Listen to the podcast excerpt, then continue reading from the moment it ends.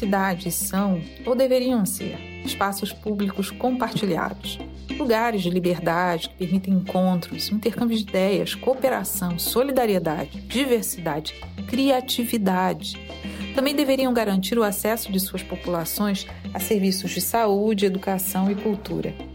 A cidade é um bem comum, produzido coletivamente. Uma cidade deve ser construída como um espaço de direitos. Assegurar a toda a sua população o acesso aos bens e serviços produzidos coletivamente é dever do gestor público. Mas o que vemos é que o espaço urbano produz desigualdades. Um exemplo que vem do Rio de Janeiro é o acesso desigual à cultura ou até mesmo ao saneamento básico para a população negra e de baixa renda que mora em municípios menos centrais na região metropolitana do Rio. Mas as desigualdades nas cidades não são uma exclusividade do Rio, claro. A gente entende isso ao escutarmos o criolo falar do Grajaú em São Paulo. Seu Buda, o clima tá tenso. Mandaram avisar que vão torrar o centro. Já diz o ditado apressado, come cru. Aqui não é GTA, é pior, é Grajaú, sem pedigree bem louco. Machado de Xangô fazer honrar teu choro. Juzi na mão, soldado do morro. Sem alma, sem perdão, sem chão, sem apavoro. Cidade podre, solidão é um veneno. Umbral que é mais Xandão, heróis, craque no centro. Garantir o direito à cidade significaria transformarmos radicalmente as cidades para que elas deixem de ser espaços de segregação e de violência significaria garantir que estudantes tenham acesso à educação de forma segura e adequada em qualquer lugar, no centro ou em outras áreas das cidades. Nossa favela está se acabando em bala, mas a gente não para. Só hoje, várias escolas foram fechadas. Imagina a quantidade de crianças sem aula. Alemão, Manguinho, Jacarezinho, CDD. Mesmo em silêncio, consigo ouvir os gritos de sofrimento tenso e mais uma mãe enterrar seu filho. Zona Norte ou faixa de Gaza, não sei mais do que chamo, mas ainda é minha casa. Bem-aventurado favelado que consegue sobreviver ao genocídio de 2018, no mês da consciência negra, onde a apropriação cultural reina, acabou de matar mais uma pérola preta.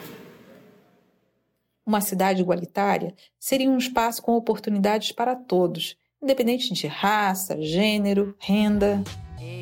Garotas não podem ser rasas, os buchas só me dão azia.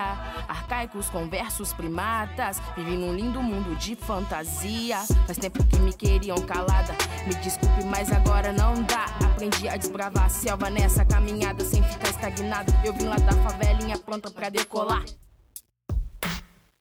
Em um contexto urbano que já era complexo no que disse a garantia de direitos, que se agravou com a pandemia do novo coronavírus, a Fundação Heinrich Ball propõe um exercício de olhar para o futuro e imaginar de que forma é possível construir um mundo pós-pandemia que seja mais justo e menos desigual.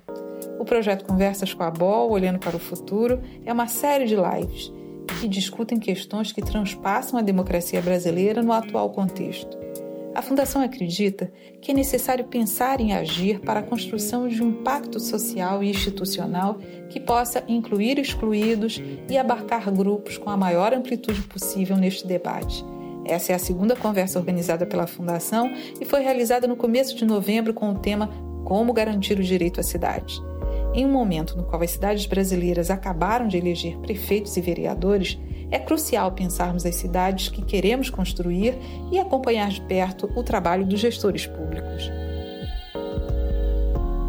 Para essa segunda live, contamos com a presença da Clarice Link, diretora executiva do Instituto de Políticas de Transporte e Desenvolvimento no Brasil, o ITDP, do Henrique Silveira, coordenador executivo da Casa Fluminense, organização que fomenta a construção de uma agenda pública aberta à participação de todos os fluminenses. Também tivemos a participação da Amanda Kamanjek, gerente das jornadas de inovação e impacto da Fink Olga e diretora do filme Chega de Fio Fio. E é a partir dessa conversa entre nossos convidados que vamos desenvolver o episódio de hoje. A gente vai deixar o link para a íntegra do debate na descrição do episódio, caso você queira assisti-lo. Eu sou Marilene de Paula, coordenadora de programas e projetos da Fundação Heinrich Ball e apresento hoje o podcast Olhando para o Futuro. A conversa que tivemos no começo de novembro foi muito rica. Nossos convidados falaram sobre mobilidade urbana, transporte ativo, desigualdades raciais e de gênero, acesso e proteção de direitos humanos na saúde e na educação. A gente vai começar ouvindo nossos três convidados fazendo um diagnóstico sobre as cidades brasileiras.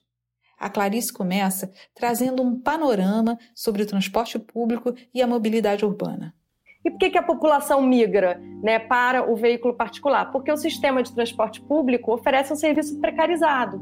Né? Essa precarização ela foi intensificada com a pandemia. Essa que ouvimos é a Clarice Link. Nas cidades brasileiras, a gente viu aí suspensão, redução de frota, fechamento de, de estação, ajuste operacional aumentando é, os intervalos. Né? Então, como resultado, a gente teve um impacto mais severo exatamente no grupo que mais precisa de proteção social. Além de analisar a situação dos transportes durante a pandemia, a Clarice também enxerga questões estruturais quando pensamos na mobilidade urbana das cidades. Por que, que foi inviável, no caso brasileiro, garantir um sistema de transporte durante a pandemia que de fato é, assegurasse a segurança, garantisse a segurança desse grupo específico, né? Eu acho que é em função do desenho do sistema como todo, do desenho do sistema de transporte, das formas de licitação, dos modelos de contrato, fragilidades que a gente tem no controle público, uma simetria na relação entre o público e o privado, né, o poder concedente e concessionária, e sobretudo porque é um modelo de negócio no qual a remuneração depende da lotação. Então, a gente precisa do busão lotado para que aquele sistema fique de pé financeiramente. Né? Quem é que paga o sistema? É a tarifa, é o passageiro, plenamente. O Henrique, da Casa Fluminense, também falou sobre as necessidades de olharmos para algumas questões estruturais relacionadas com os territórios das cidades são um, um, é uma perspectiva de algumas justiças que precisam se materializar se a gente quer de fato reduzir desigualdade, que é a justiça econômica, justiça racial, justiça de gênero e, e também socioambiental. Esse é o Henrique. Nessa fala, ele estava apresentando o mapa da desigualdade, produzido pela Casa Fluminense.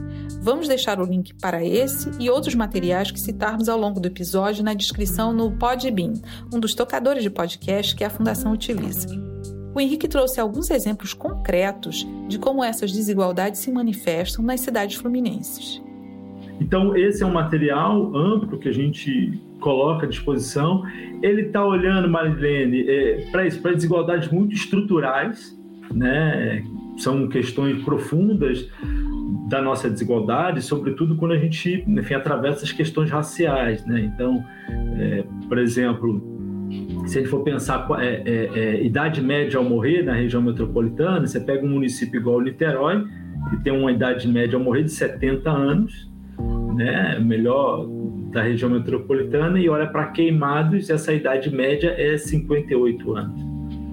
Então, dependendo de onde é que você vive, do tipo de oportunidades que você tem e, e do tipo de, de violência que você está exposto, a sua idade média ao morrer tem uma disparidade dessa ordem aqui que eu, que eu mencionei numa mesma região metropolitana.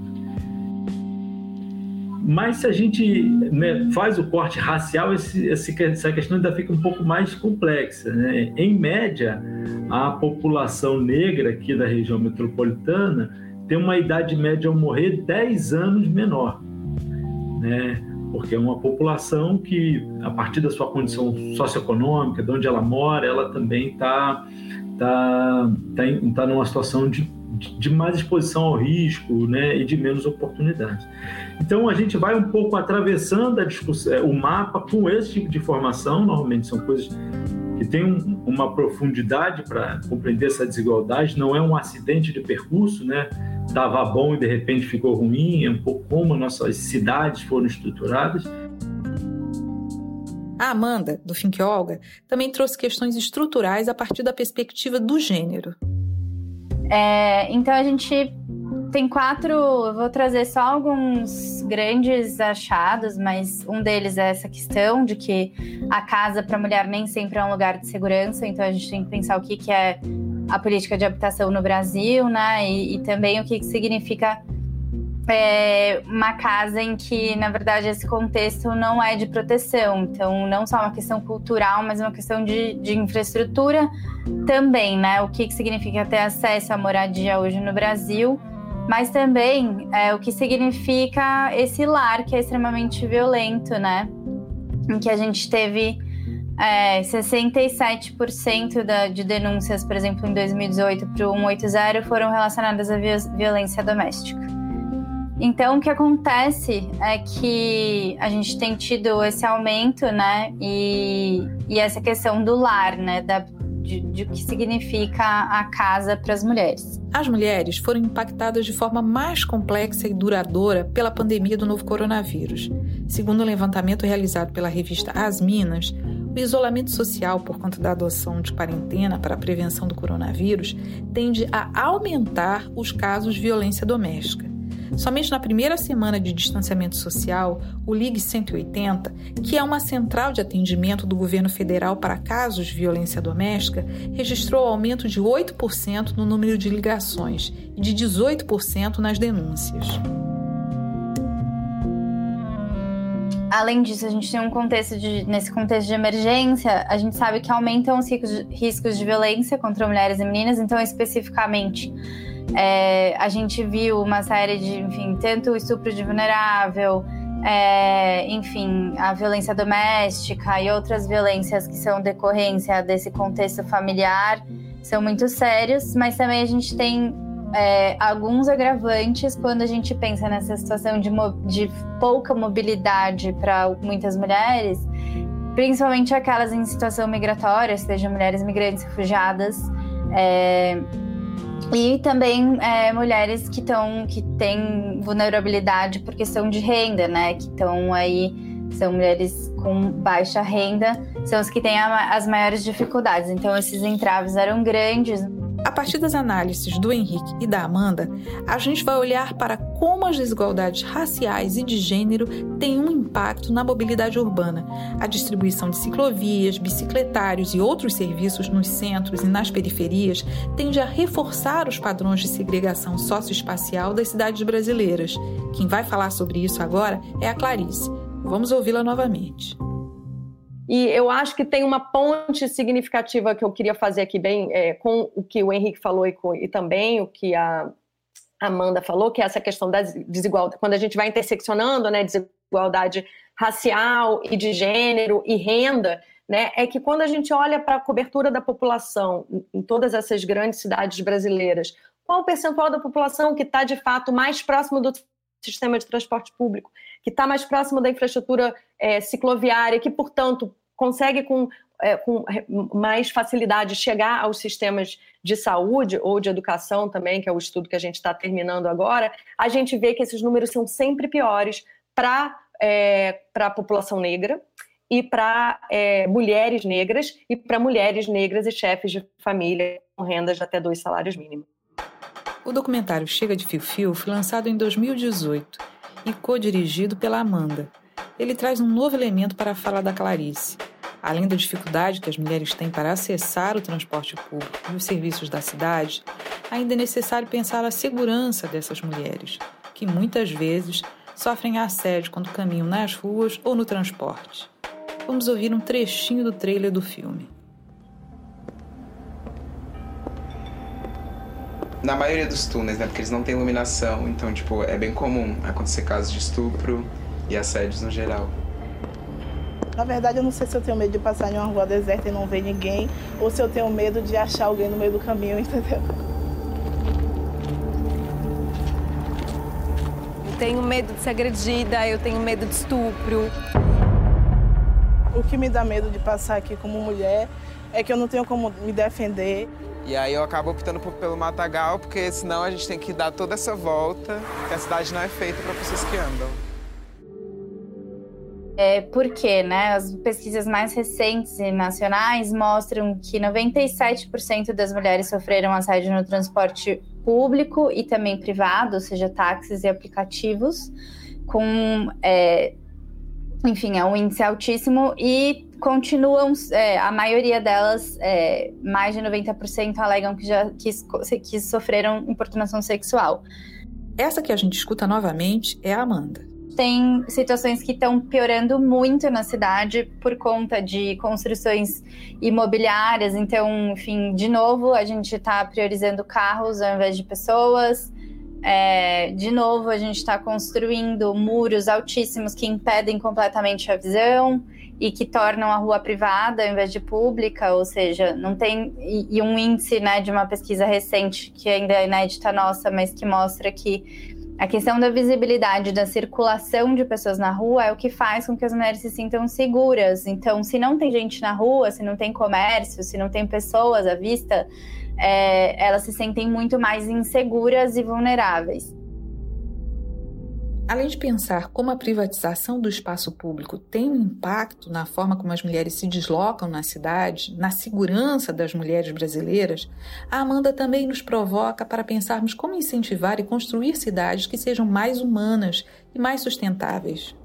Mulheres de baixa renda, é, a gente tem os dados aqui, é, as mulheres mais pobres são as que mais utilizam transporte público. Então, uma família com ganhos mensais de menos de um salário mínimo, 50% das viagens são feitas caminhando e 28% de ônibus, ou seja, quase todo, todo o trajeto, né?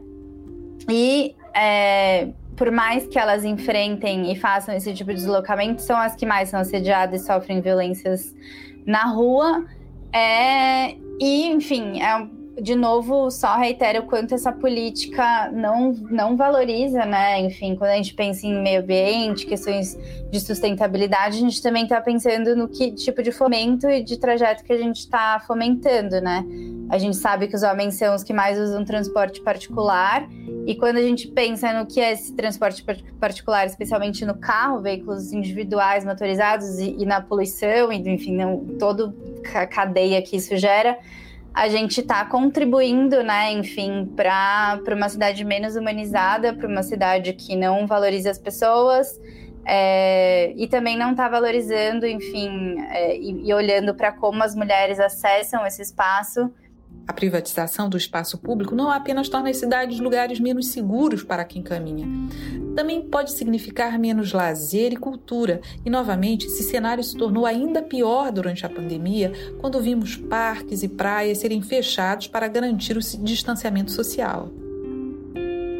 Vamos ouvir o Henrique novamente. Eu acho que já tinha até uma demanda anterior de um pouco de desburocratização e melhor fiscalização do uso do espaço público. O que eu quero dizer, e eu sei que o tempo aqui é, é curtíssimo, é, de um lado, é, a gente às vezes enxerga um espaço público, às vezes tomado por diversas atividades que não deveriam estar ali, e aí acaba privatização do espaço público, né? É, e de outros espaços públicos que poderiam ser utilizados, por exemplo, para atividades culturais, é, área de lazer, e, e acabam muitos grupos tendo muita dificuldade de conseguir formalmente autorização para o uso de certos espaços. É, para desenvolver, por exemplo, atividades culturais, lúdicas. Então, isso já era um problema pré-pandemia, né? E eu acho que a pandemia reforçou ainda mais a necessidade do espaço público, do espaço verde. No exercício de olhar para o futuro e pensar em como podemos garantir o direito à cidade para todas e todos e solucionar alguns dos problemas revelados pela pandemia, a Clarice trouxe a discussão sobre a construção de um sistema único de mobilidade, similar ao de saúde, para garantir o ir e vir nas cidades. E aí, pensando um pouquinho sobre o SUS, né, o Sistema Universal de Saúde, é um sistema que remonta à Constituição de 88, quando houve esse reconhecimento da saúde enquanto direito. Né? Então, até então, a saúde não era um direito garantido a todos, era apenas aos pacientes que eram cobertos pelo INPS, pelo INSS. Então, quem tinha um trabalho formal, o restante da população não estava coberto. E ali houve esse reconhecimento e houve essa definição. É, dos princípios básicos do SUS, né? Então, da universalidade, então é um direito garantido a todos os cidadãos, da integralidade, é um sistema que precisa oferecer todos os tipos de cuidado, né? Prevenção, paliativo, tratamento, emergência. Da equidade, é um sistema que precisa oferecer um cuidado é, desigual aos desiguais, né? Então, de fato, garantir é, a, a, igualdade a partir desse olhar específico para quem mais necessita né, e da participação social.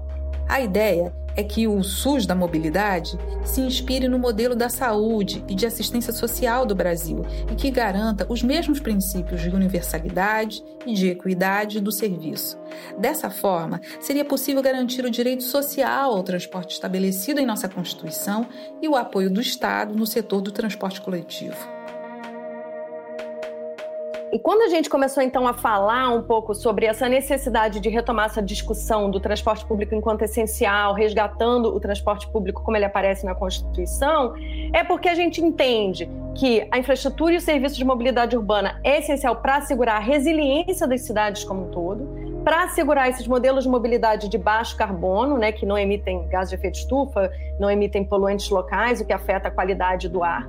Né? E para isso, a gente precisa, de fato, é, repensar o sistema como um todo. Né? Então, eu acho que resgatar, que tentar revisitar aí o, o, o SUS, né? O, os princípios é, estruturantes do SUS, o modelo de financiamento do SUS, né? a forma como como o SUS acontece no território é fundamental para que a gente consiga beber um pouco daí e entender como é que... E como nos lembra muito bem o Henrique, o direito à cidade terá que ser garantido não apenas com uma política pública de mobilidade urbana, mas com uma série de outras políticas. A gente tem normalmente pobreza crescente, desemprego, é, pouco recurso público disponível, muito conflito político, então não vai ser uma coisa trivial coordenar esforços, e para isso vai ser muito importante definir bem prioridades. Né? E aí, prioridades em várias áreas: prioridades nas políticas sociais, prioridades nas políticas urbanas. Né? Eu destaquei aqui nas políticas sociais em saúde e emprego, em saúde e, e, e educação. Eu acho que essas de cara, ampliar a cobertura da atenção básica, melhorar, ampliar também o acesso aos serviços especializados de, de saúde e na área de educação, retorno com segurança e melhoria da qualidade do ensino. Tais prioridades devem ser definidas com a participação da sociedade civil, que pode e deve colaborar com o projeto de cidade que deseja e sonha para si. Também cabe à sociedade civil acompanhar, monitorar e cobrar que seus direitos sejam respeitados e promovidos.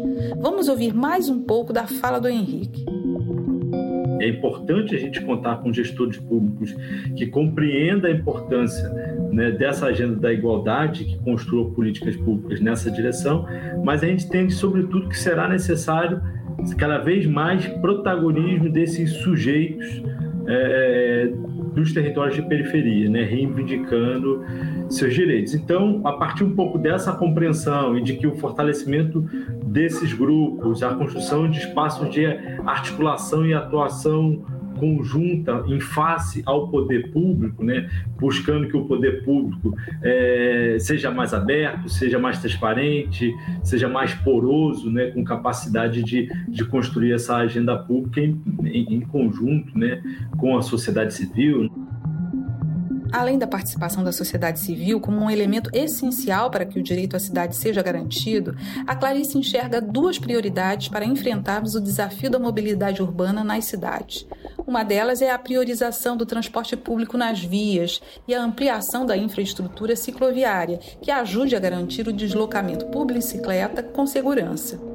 A segunda prioridade é, de fato, a adoção de modos de transporte de baixo ou de zero carbono. Vamos ouvir a própria Clarice fazer o cruzamento entre o que considera ser prioridade para a mobilidade e a agenda de saúde nas cidades o impacto da poluição, da qualidade do ar, ele é, ele é especialmente negativo para crianças de até 3 anos, que inspiram uma maior quantidade de partículas nocivas à saúde, porque respiram mais rápido e têm o um pulmão menor, né? É também especialmente negativa para os idosos, que têm um sistema imunológico mais debilitado, né? Então, tem mecanismos de defesa do corpo que são mais frágeis e é especialmente negativo também para a população de baixa renda que vive na periferia, onde os portes das vias são mais largos, onde tem mais caminhão circulando, onde tem mais ônibus, é, veículos de, de, de maior porte e que geram maior poluição também. Então a gente precisa rever a qualidade da tecnologia veicular e da eficiência energética dos veículos que estão circulando na cidade.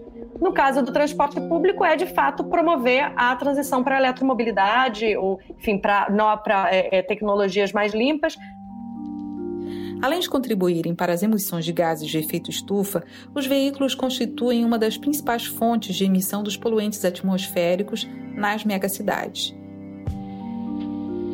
Segundo dados de 2014 da Organização Mundial da Saúde, estima-se que 3 milhões e 700 mortes tenham sido causadas em 2012 pela poluição do ar no mundo, a maior parte delas em países em desenvolvimento, como o Brasil. A Clarice também nos convida a repensar e ressignificar os espaços públicos para construirmos as cidades que queremos no futuro. No entanto, agora a gente tem esse, esse, esse espaço aí de discussão sobre o espaço público, né, sobre a rua, como um espaço de fato, um ativo de toda a cidade, um ativo de todos nós que, que precisa ser redistribuído. Né, e que a gente precisa garantir esse uso de qualidade da rua, esse uso de, uso de qualidade dos espaços públicos de um modo geral, essa ressignificação desse espaço público. E o Henrique fala em privatização do espaço público, e nada privatiza mais do que o carro né, do que o estacionamento. Um ponto ressaltado pela Amanda anteriormente foi justamente o de como cidades que têm seus espaços públicos privatizados acabam se tornando menos seguras, o que dificulta a vida de muitas mulheres que caminham pela cidade. Mas se o desafio parece grande, a Amanda comenta sobre uma solução relativamente simples, mas que é extremamente importante, que pode melhorar o dia a dia de tantas mulheres. Eu diria iluminação de qualidade, porque esse é um fator crucial para a gente circular pelas cidades à noite, fim de tarde e principalmente de madrugada, porque as mulheres que trabalham e usam transporte coletivo pegam ônibus muito cedo e ainda não está nem claro a hora que elas chegam no ponto de ônibus. Esse é um ponto que pode trazer segurança, qualidade de vida e uma série de outros acessos e benefícios. Bom, chegamos ao final do episódio de hoje, então vamos aos créditos. O áudio utilizado nesse episódio é do Fink. As músicas foram Convoque Seu Buda, do Criolo, Bem-Aventurado, da MC Martina e Filhas de Gaia número 1, das Las Manas Gang, e foram retiradas do YouTube. As trilhas são da Blue Dot Sessions. A idealização desse podcast é de Marilene de Paula, que sou eu, Annette von Tschunfen e da Manuela Viana, minhas colegas da equipe da Fundação Heinrich Böll. O roteiro e a produção do podcast Olhando para o Futuro foram feitas por Marina Yamawaka. A edição e criação de som é de Vitor Oliveira. A locução foi feita por mim. O design do podcast é da Denise Matsumoto. A gravação do áudio da live que foi utilizada nesse episódio foi feita pela Kiprocor. Esse episódio faz parte do projeto Conversas com a Bol Olhando para o Futuro. Obrigada e até o próximo episódio.